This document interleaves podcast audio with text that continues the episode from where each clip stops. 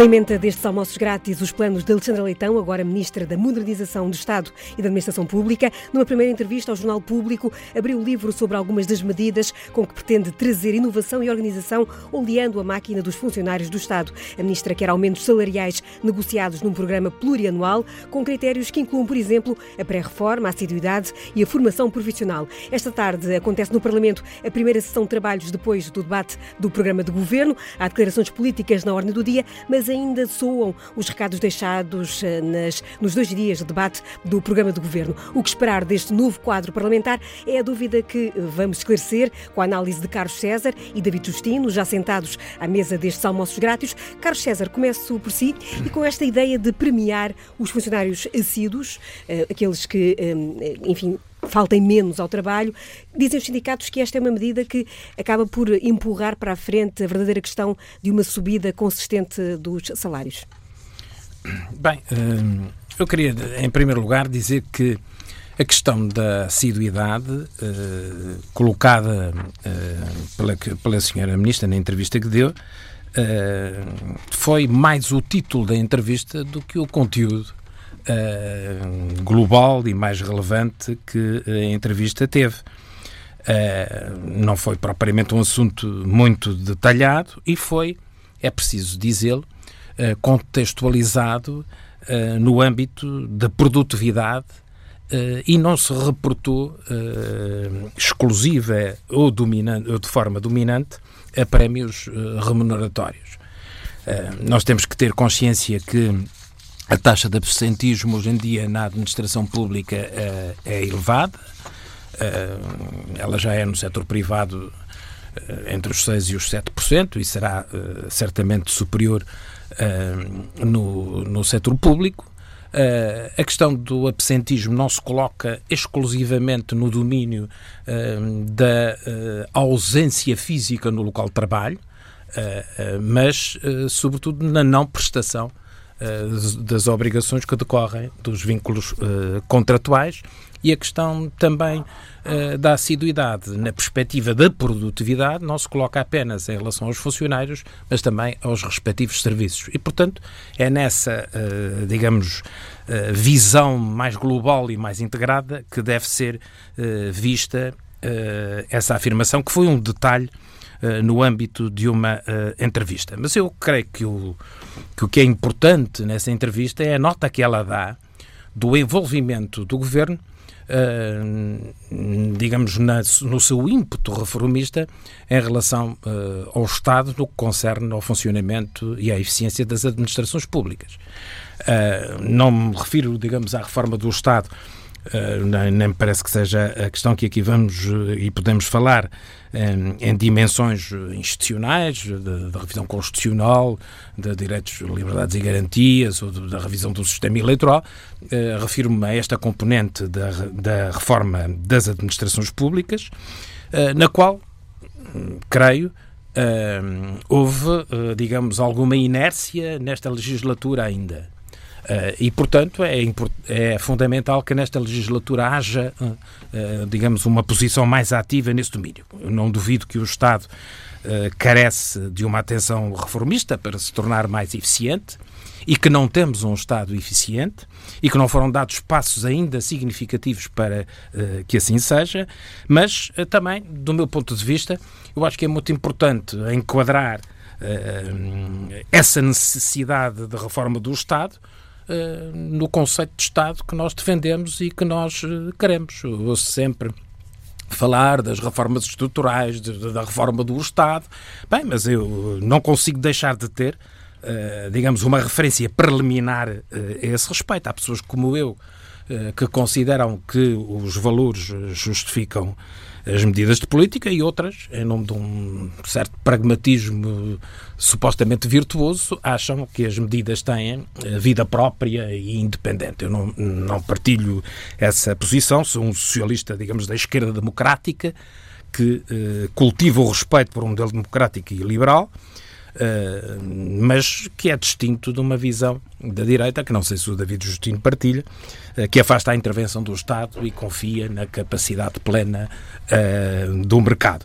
E, portanto, eu acho que é preciso termos uma administração forte, que é como quem diz um Estado forte. Nunca compreendi como é que se pode viver, é certo, com um Estado a mais mas também uh, não uh, compreendo nem aceito uh, que se possa ter justiça ou fazer justiça com Estado em menos. E, portanto, tudo o que for no sentido reformista do Estado para o tornar mais eficiente, mais inteligente, mais prestante, mais amigo das pessoas e mais amigo das empresas, aqui estamos e eu acho que o PS uh, eh, deve estar uh, nessa linha. É isso que o Partido Socialista deseja, é isso que o Governo deseja e é isso que me parece que a Ministra está uh, especialmente empenhada. Agora que foi possível uh, autonomizar o tratamento E a perguntar exatamente isto, essa inércia de que falava há pouco, Sim. na anterior legislatura, deveu-se aqui ao facto de esta pasta estar sob a alçada do Ministério das Finanças?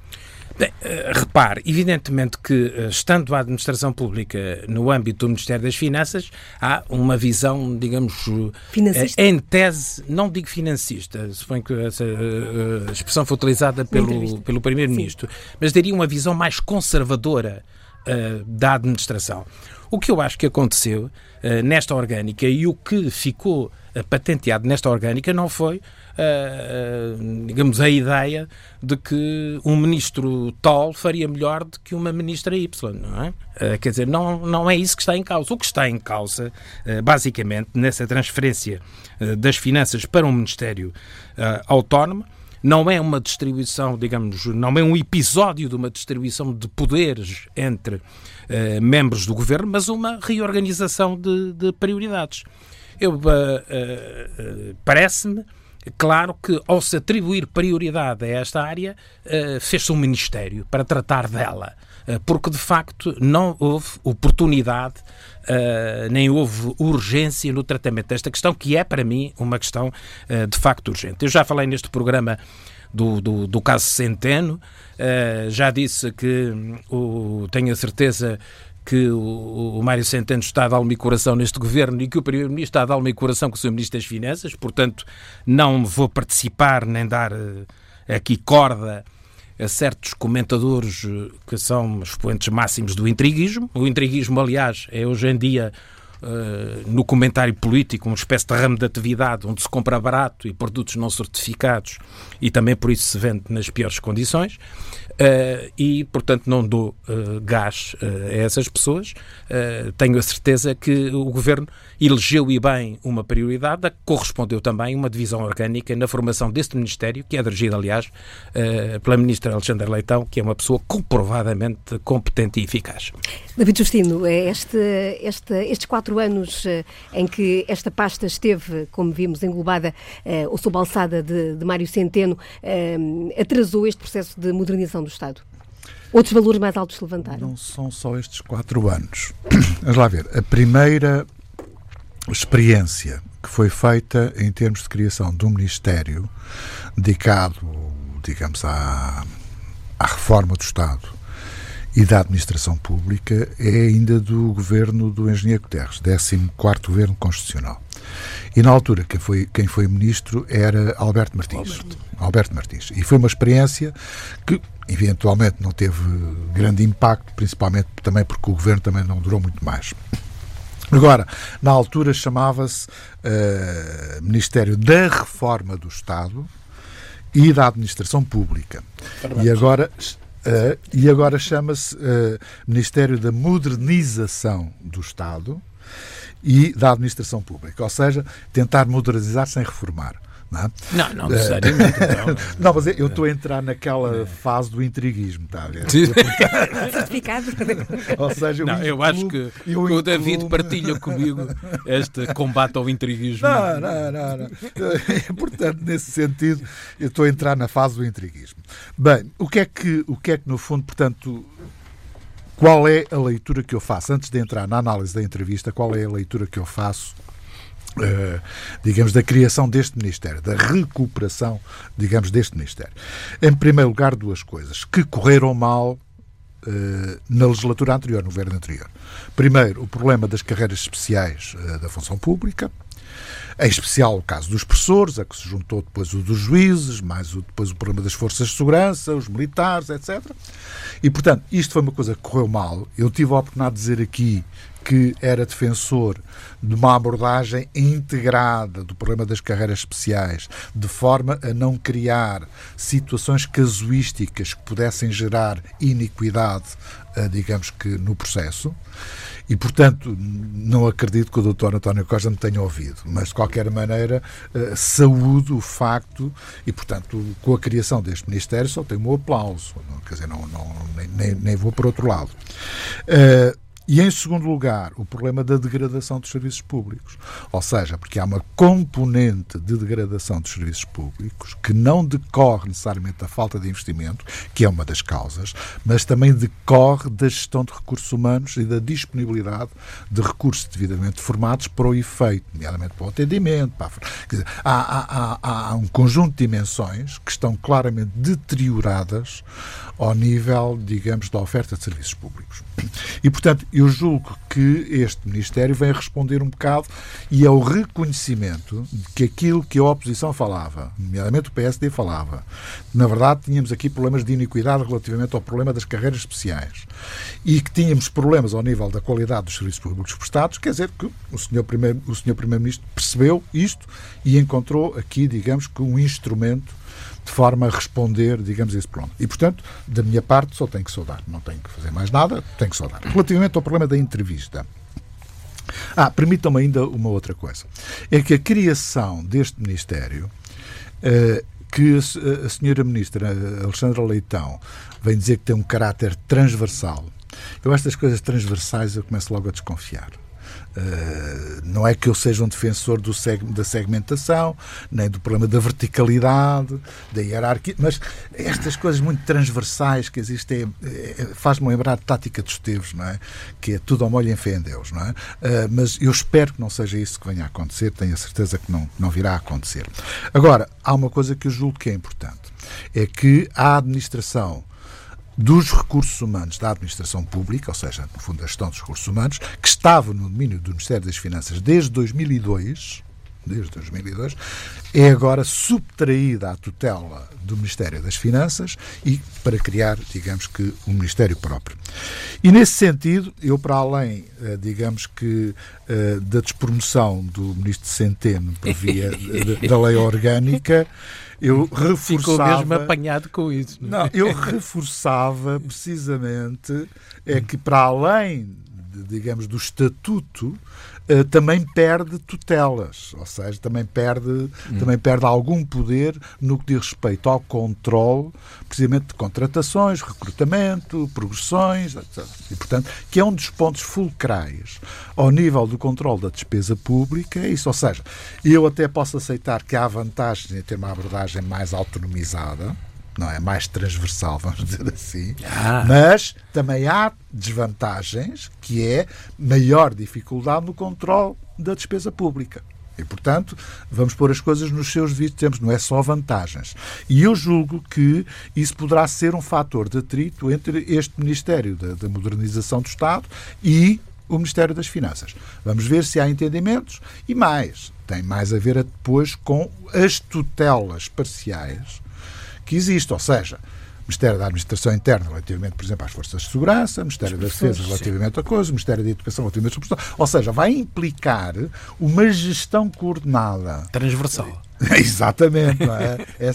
que é extremamente complexa, ou seja, não é brincadeira nenhuma. Não é? E, portanto, eu apenas poderei desejar a bem do país que a senhora Ministra tenha um bom desempenho. Não é? Uh, embora possa ter reservas relativamente à capacidade de todo o governo poder, eh, no fundo, dar cobertura ao papel da ministra e que, se calhar, em vez de dar apoio, se calhar vão ignorá-la. Se a ignoram, é a pior das situações. Carlos César, eh, hum, já agora perguntava-lhe só a respeito disso se Alexandre Leitão tem peso político. Uh, recém-promovida no governo, para não Sim. falarmos em despromoções, falemos neste caso é uma promoção no governo, para uh, enfrentar essas mais do que ah, evidentes batalhas de, no, com os professores, com uh, as forças de segurança. Eu julgo os... que tem peso político, senão não, não teria havido aquela uh, acusação inicial que também foi partilhada pelo David Justino de que havia muitas pessoas do Secretariado Nacional do PS no governo. Portanto, terá ah, certamente está lá, está lá. peso político na medida em que é do Secretariado Nacional do PS, mas não seria, evidentemente, essa a única questão. Agora, eu, eu insisto nisto, quer dizer, a criação deste Ministério não é, uh, digamos, uma desfeita uh, uh, em relação à tutela anterior. A criação deste Ministério corresponde à eleição de uma prioridade no tempo desta legislatura, que é uma prioridade que se destina justamente a uma reforma onde é necessário enfatizar eh, digamos, a, a, mudança, a inovação, a modernização, a gestão partilhada, transversal ou integrada, Utilizo o, preenchimento de lacunas, todos. o preenchimento de lacunas dos serviços e de prestação uh, uh, de serviços às pessoas e áreas territoriais que estão carenciadas da presença uh, desses serviços. Uh, a qualificação em geral da, da, da administração pública, uh, uma tutela com vista à equidade no tratamento das questões das carreiras especiais, que independentemente de estarem ao nível de cada ministério, uh, terão que, digamos, que ter aqui um chapéu que lhes permita uh, assegurar essa equidade, uh, porque essa visão é absolutamente necessária.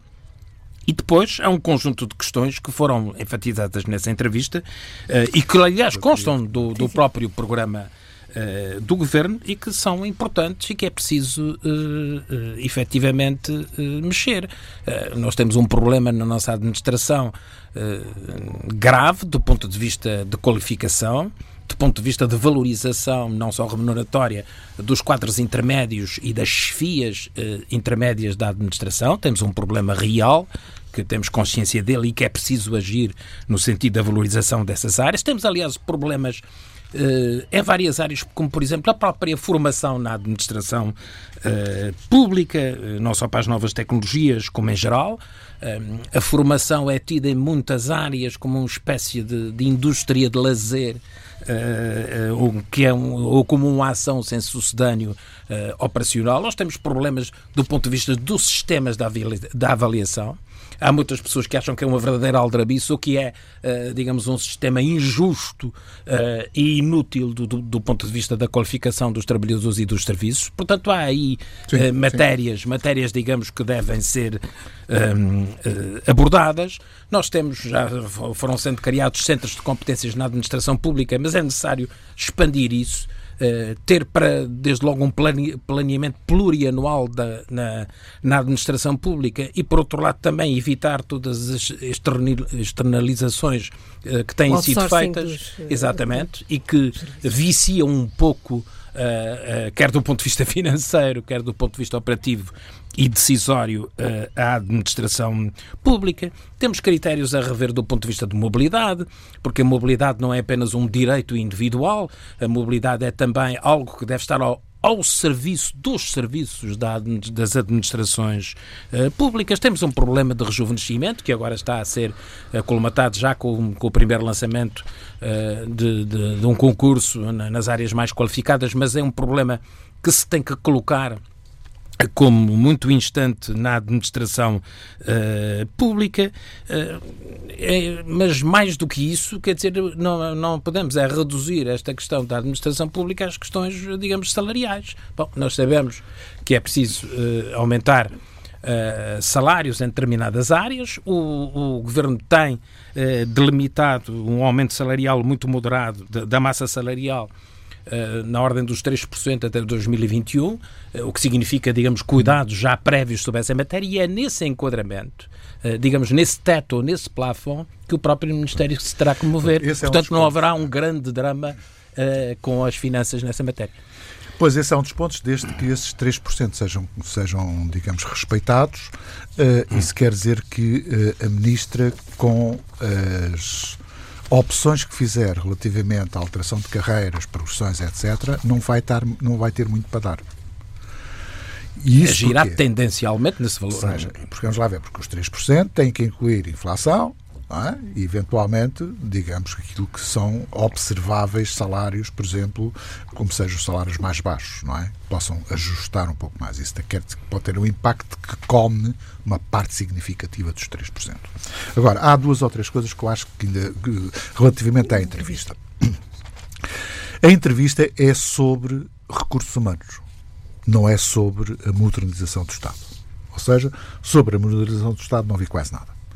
Podem falar no problema dos centros de competência, o que o Carlos César falou agora aqui um bocadinho, mas eu, e mesmo esses centros de competência eu tenho. Isso, não, disse, falou, falou na falou, entrevista também. Falou, não, falou, falou, falou, falou, falou, falou, falou. Uh, mas esses centros de competência no fundo, são identificados como um conjunto de pessoas que fazem planeamento da administração pública ao nível macro e eu não sei o que é isto.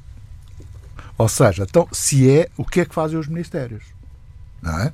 Se é um nível mais macro que o macro, Uh, há aqui algo que eu não percebo. Mas acima de tudo, Bem, posso quando diz, fazer só um inciso.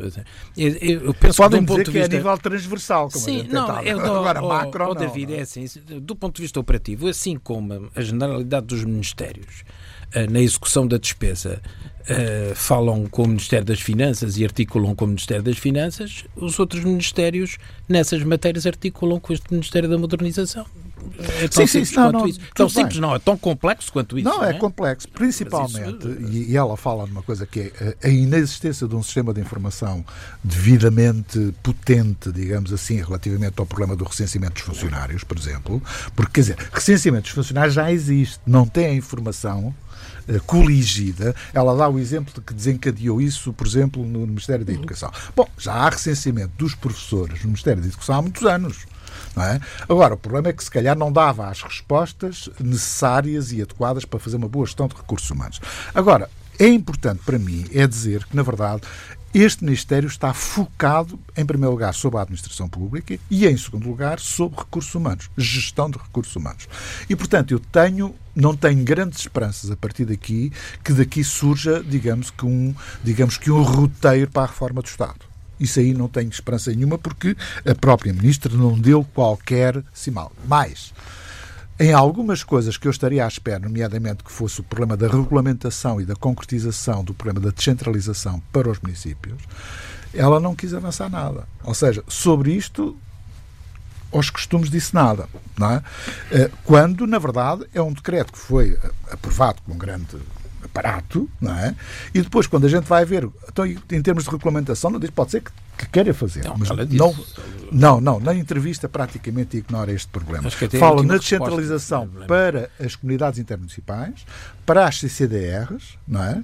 Falando mesmo de desconcentração, porque o toque fundamental é a desconcentração, não é a descentralização, e, portanto, dá uma sensação que há aqui uma, uma viragem relativamente, digamos, às prioridades, em que daquilo que era penso eu, um caminho consensualizado, no sentido de descentralizar para os municípios ou para os níveis intermédios determinado tipo de, de competências. Eh, agora fala só da desconcentração e, em especial, para as CCDRs. Por outro lado, levanta um outro problema: é que o relatório feito e, eh, digamos, da comissão presidida pelo engenheiro Cravinho é pura e simplesmente posto de lado. Ou seja, aquilo que diz é: tem lá boas ideias que vou tentar desenvolver mas tirando isso, não há nada. Não há nada. E, portanto, se tiver não sei quantos meses a produzir aqueles sábios, não é? Uh, tudo aquilo que poderiam entender sobre como é que se deveria fazer a descentralização para os níveis intermédios, colocar o problema da regionalização. Eu não sou um regionalista, mas de qualquer maneira coloca-se o problema da regionalização. Mas sobre isto, zero. Zero. Portanto, não, aliás, é, não é zero. É no caso da regionalização, aquilo que se diz, ah, isso é uma coisa a pensar mais tarde. Portanto, isto quer dizer que vai passar depois para as calendas gregas. duas, duas ou três coisas Eu só ainda. fazia o um comentário, mas também só intercalar. Era assim, esta, esta, estes almoços grátis têm muita piada no que diz respeito a estas questões da descentralização. É que, pelos vistos, o, uh, o David Justino não é um regionalista de um partido liderado por um regionalista. Não, eu sou um regionalista é, de um é. partido liderado por um não regionalista. Exatamente. não sei eu, como é que resolve. Mas eu sou um defensor, claro, ouça, uh, não só pela. A minha tese de doutoramento foi sobre, sobre isto. Não a parte jurídica, mas a parte mais histórica. Uh, e, portanto, tenho algumas ideias sobre o problema, uh, quer da regionalização, quer da descentralização. Sou um forte defensor da descentralização. E como fui, durante dois mandatos, fui vereador no município, não é? sei também quais são as limitações e quais são as potencialidades não aproveitadas que os municípios têm de poderem fazer coisas a bem das pessoas, a bem dos cidadãos, a bem das suas comunidades e que não fazem. E, portanto, muitas vezes o Estado tem dificuldade em libertar-se de um determinado tipo de competências, não é por causa de, de, falta de vontade política. A vontade política às vezes existe. O problema é que existem contra-vontades burocráticas que não deixam que as coisas avancem. E, portanto, nisso aqui, quer dizer, melhores condições do que aquelas que foram reunidas, reunindo, eh, neste caso, até o apoio do PSD. Não é? Quer dizer, porque é que estão à espera? Agora, aquilo, a conclusão que eu tiro é que a Comissão não serviu para nada, apenas serviu para dar umas ideias, não é? Uh, e relativamente ao problema da descentralização, soube muito pouco. E, portanto, nesse sentido, uh, relativamente agora à medida que nos trouxe aqui, o problema do absentismo. Eu não conheço quais são as taxas de absentismo ao nível da administração pública geral. Tenho informação sobre algumas taxas de absentismo em alguns setores, nomeadamente saúde e, eh, no caso da educação. Bom, o caso da educação, eu quando estava, quando fui ministro da Educação, eu tinha taxas de absentismo à volta dos 4 a 5%. Neste momento, eles estão perto dos 10%, ou seja, duplicou.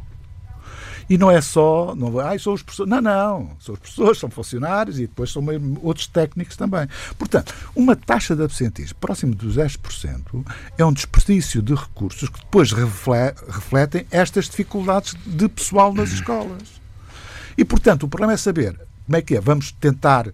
Eh, eu custa-me um bocado de estar a atribuir um prémio a alguém que é cumpridor. E eu reconheço esta dificuldade. Mas quer dizer, estar, uh, esta ideia de que cumpre, merece um prémio, isto é o reconhecimento de que aqueles que não cumprem podem continuar a não cumprir. Eu não, não posso ver isto, quer dizer, é um princípio que me custa, embora não seja novo já tinha sido verificado noutros tempos e que durante o tempo da Troika, digamos que esse prémio foi, foi eliminado. Nomeadamente até se podia dar mais uns dias de uhum. férias, uhum. etc. Bom, mas quer dizer, eu parto do princípio que as pessoas, quando têm, são cumpridoras. Têm que ser cumpridoras, a bem do serviço que lhes paga. E, portanto, se não são cumpridoras ou se existem, por exemplo, baixas fraudulentas, então tem que haver mecanismos de fiscalização e de controle de forma a garantir que os serviços têm que funcionar. Quer dizer, agora, estar, eh, no fundo, eh, a lançar fogo sobre a fogueira ainda é pior. E eu, sinceramente, não creio que seja um bom princípio. Manifesto este, quer dizer, é uma medida que eu não gosto. Não sei se é eficaz ou não é eficaz. Não me preocupa isso. Bulo com os meus valores. Bulo com aquilo que eu considero que é, nós estamos cá, somos pagos para fazer determinado tipo e exercer determinado tipo de competências e, portanto, cumprimos. Quando não cumprimos, baixam-nos o ordenado penso que aqui na TSF é isso que fazem, não é? Não é? Não. Bom, não sei, mas quer dizer, mas em princípio é assim. Quer dizer, estar a dar um prémio por se cumprir é uma coisa que me dá a volta um bocado à cabeça, mas eu eventualmente estou um bocado antiquado e, portanto, já estou ultrapassado nestas coisas. Carlos César, para fechar este, este tema, que o relógio avança. Sim. Não, eu só, só dizia isso, eu estou de acordo com, com algumas das questões que foram aqui eh, levantadas. Eu soube esta questão da, da, dos prémios de, em relação à assiduidade e, na, e, que devem ser, como, digo, como já tinha dito, eh, digamos, referenciados na, na questão da produtividade. Um, o que eu acho é que é mais difícil ser justo na penalização dos menos assíduos, que faltam por motivos legais. Sim, claro. Uh, do que no estímulo aos mais assíduos. E, portanto, é esta, digamos, a questão que preside um pouco uh, uh, esta tipologia de medidas. Portanto, parece-me que é importante, talvez, talvez também em consideração com, com, com os sindicatos e com outros atores de, de, que se relacionam com a administração pública, eh, detectar quais são as medidas mais justas e mais eficazes e que provoquem menos injustiças em relação aos outros para eh, premiar e para estimular, digamos, a assiduidade e a produtividade.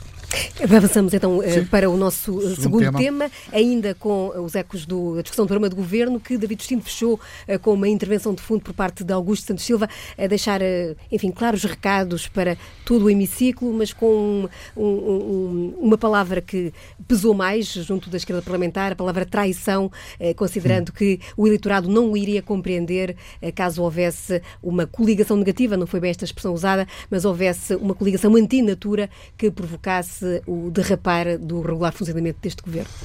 Primeiro ponto, assinalar que finalmente o ministro Santos Silva, que gosta tanto de malhar na direita, decidiu malhar na esquerda.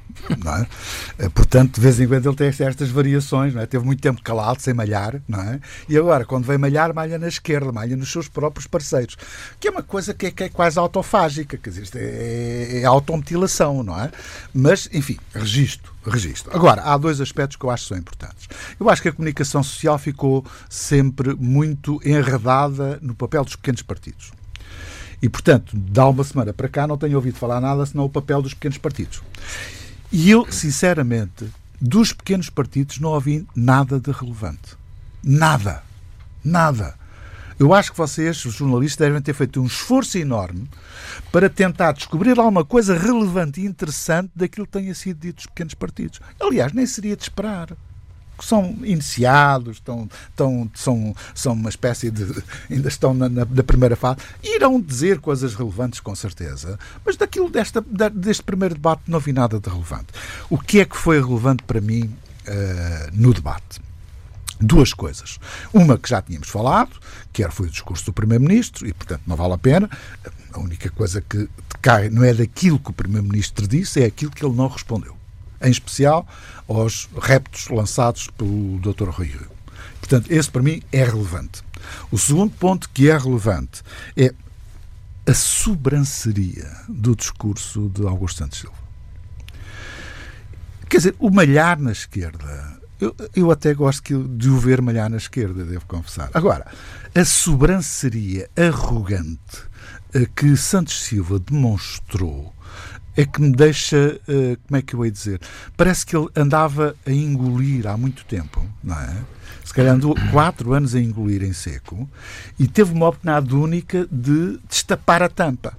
E então, sem, com aquela elegância que é. E, e aliás, um discurso muito bem escrito, diga-se passagem, não é? Mas a elegância que ele tem a fazer estas coisas, em que diz as coisas fortes parecendo que são fracas, não é? E dizendo as coisas mais pesadas pensando que são leves. Uh, e, portanto, quando nós analisamos com mais a fundo o discurso, reparamos que, na verdade, os parceiros da geringonça devem ter ficado muito incomodados com aquilo que ele disse. Não só na sessão, mas aquilo que vai sair depois nos, nas próximas semanas relativamente àquilo que vai ser o problema do orçamento. Vamos ver como é que correm as negociações uh, Vão começar já na próxima semana. com o orçamento e depois logo veremos se eu se os meus receios ou as minhas dúvidas poderão ser superadas ou não. Carlos César, já mesmo durante o debate, a esquerda, a duas vozes, por duas vozes, veio dizer que não era bom início de conversa fazer aritméticas sobre eventuais falhanços em vez de fazer a aritmética pelo lado positivo do que é que poderia ser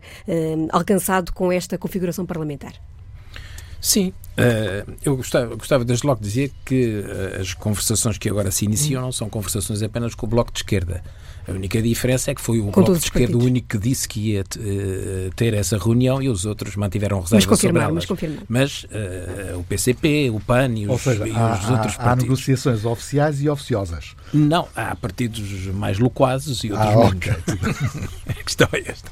Bem, mas uh, passando, digamos, à, à, matéria de facto e na sequência da, da sua pergunta, eu creio que desde logo que a intervenção de Augusto Santos Silva foi a referência, digamos, conclusiva do debate no que concerne ao posicionamento do Governo e do Partido Socialista. Salientou, eh, digamos, os valores estratégicos, dos quais temos vindo repetidamente a falar e que os portugueses já conhecem quase de cor, as alterações climáticas, o desafio demográfico, transição digital, o combate às desigualdades, eh, mas foi eh, relevante não porque tivesse dito nada de novo, é certo, eh, mas porque reiterou de forma clara e de forma uh, inteligente o que nesta fase é importante reiterar do ponto de vista do Governo uh, e do PS, dando ênfase a alguns aspectos para além destes, destes quatro eixos essenciais e para além da questão da consolidação das finanças públicas, deu uma nova ênfase, digamos, à participação institucional e social, à transparência, uh, da administração, ao combate à burocracia e à corrupção. Uh, e foi importante que essa linguagem uh, passasse a ser mais explícita e mais clara no posicionamento do governo e do, e, do Partido Socialista. Foi um discurso, do meu ponto de vista, claro perante os partidos à direita, mas despido de complexos face aos partidos à esquerda. Um, eu reconheço que, por vezes, muitos socialistas, mesmo na Assembleia da República, inclusive nesse debate, denotam nas suas intervenções, uh, digamos, uh, algum encolhimento Uh, na sua distinção face aos partidos que à esquerda apoiam o Partido Socialista, temendo serem menosprezados neste contexto que se vive no nosso país há quatro anos e nos próximos. do meu ponto de vista, fez algo que é muito relevante também, distinguiu o que é a recusa de uma lógica que chamou pisca-pisca, não é? De, ou seja, de constantes uh, zigue-zagues na política, designadamente na política de alianças, uh, mas não deixou de fazer aquilo que as pessoas de bem numa democracia têm que fazer. É dizer que o diálogo não está proibido com uh, nenhum setor político, porque é daí que decorre a legitimidade parlamentar. Eu próprio já tinha dito, em várias circunstâncias, que a Assembleia da República não se pode dividir entre partidos existentes e partidos inexistentes do ponto de vista da interlocução política.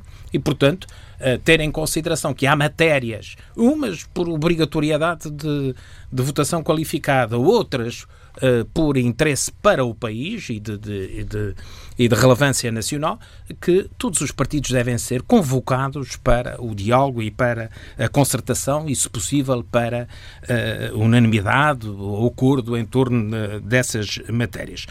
Agora, o discurso de, uh, do Augusto Santos Silva foi importante, não foi sobranceiro, mas foi necessário para uh, tratar adequadamente a autonomia política do Partido Socialista na esquerda portuguesa. Porque isto não é tudo igual. Eu já disse aqui também eh, há, há, uns tempos atrás, eu não sou igual ao Bloco de Esquerda. Eu não tenho, eh, não sou igual ao, ao Partido Comunista, eu não sou comunista. Uh, eu sou da esquerda democrática. E, portanto, é aí que o Partido Socialista tem que voltar a dizer que está. Uh, e se é verdade que ele reiterou, digamos, as, uh, digamos a, sua distinção face à oposição de direita, acentuou a diferenciação face ao que tem sido mais comum com os partidos à esquerda. Eu acho que o discurso é muito importante porquê? Porque ele fez isso de uma forma direta e indireta. De uma forma indireta, censurou, por exemplo, todos aqueles que acham que se pode gerir com imprevidência financeira. Uh, há, uns, há um ano atrás, numa, numas uh, jornadas parlamentares do Partido Socialista, uh, eu referi justamente isso. Que se nós fôssemos sempre atrás daquilo que propõe o Bloco de Esquerda, que proponha o Partido Comunista, e utilizei a expressão caíamos na bancarrota. Bem, é caíamos mesmo. É? E, portanto, é isto que quer dizer. Quer dizer, não se pode ir atrás da imprevidência financeira só pela gula de satisfazer medidas que são até uh, justas no plano social uh, ou noutra dimensão.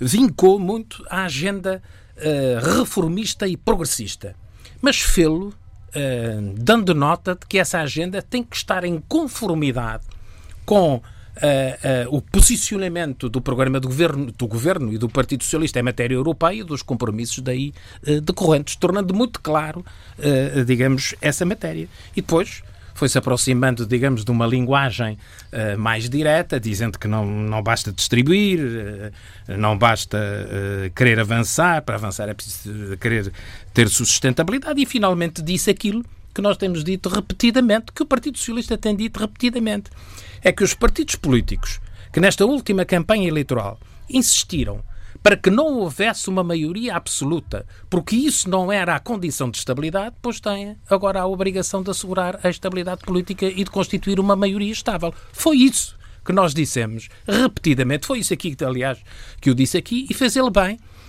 em dizer que só há uma forma de pôr em causa a estabilidade política. É através de coligações negativas que juntariam alguns partidos à esquerda dos partidos, eh, todos os partidos à esquerda dos partidos eh, à direita, numa gestão política que seria irresponsável e que atentaria contra a forma como esses partidos se colocaram na campanha eleitoral. E nesse sentido ele tem razão quando diz que esses partidos trairiam o compromisso que tiveram perante os portugueses. Porque o compromisso foi justamente esse. Não votem, não é preciso todos votarmos no PS. Se votarem no Bloco, se votarem no PCP, nós garantimos que há estabilidade política. Se eles faltarem esse compromisso, traíram o seu compromisso. David Justino. Isso quer dizer, isso quer dizer uh, que, no fundo, Uh, aquilo que Santos Silva faz é o papel de polícia mau, que foi uma coisa que o polícia bom não quis fazer. Ou seja, António Costa reservou-se, se calhar bem, para não ter que dizer à esquerda e aos seus parceiros aquilo que era necessário dizer para pô-los no lugar e, portanto, o ministro uh, Santos Silva fez o trabalho de polícia mau. Aliás, ele já tinha feito isso com o engenheiro Sócrates também. Ele, quando ele começou com a, com a ideia de manhar da direita, foi precisamente uma encomenda do engenheiro Sócrates e o ministro Santos Silva prestou-se, digamos, a essa função. Uh, mas isto quer dizer o quê? Isto quer dizer que, no fundo, uh, eu compreendo a preocupação que o Carlos César tem em não se misturar, ou seja, há ali um fenómeno de contaminação que o Carlos César quer pôr-se de parte relativamente a ela. E o cálculo... Eu não, o PS. PS, o PS, pois, mas é que o PS depois... Mas eu dizer, também fico fora, exemplo, exatamente, exatamente. Agora, eu, eu acho é que, por exemplo, ministro Nuno Santos é capaz de ter ficado um pouco incomodado não, não. Uh, com, com estas coisas, não é? Uh, e não estou a entrar na intriguiça, estou a única e simplesmente a fazer análise política pura e dura, não é? Agora, por isso é que eu digo, vamos ver o que é que vai acontecer no coisa. Porque uh, quer o Bloco de Esquerda, quer o PCP, também não, quando querem, não são flores que se cheirem não é? E portanto vamos ver qual vai ser o, o digamos o, o, o, o retorno, não é? O retorno da bolada, não é? Que foi dada. Portanto, vamos lá ver qual é o ricochete. E eu sinceramente estou curioso nesse aspecto, estou bastante curioso.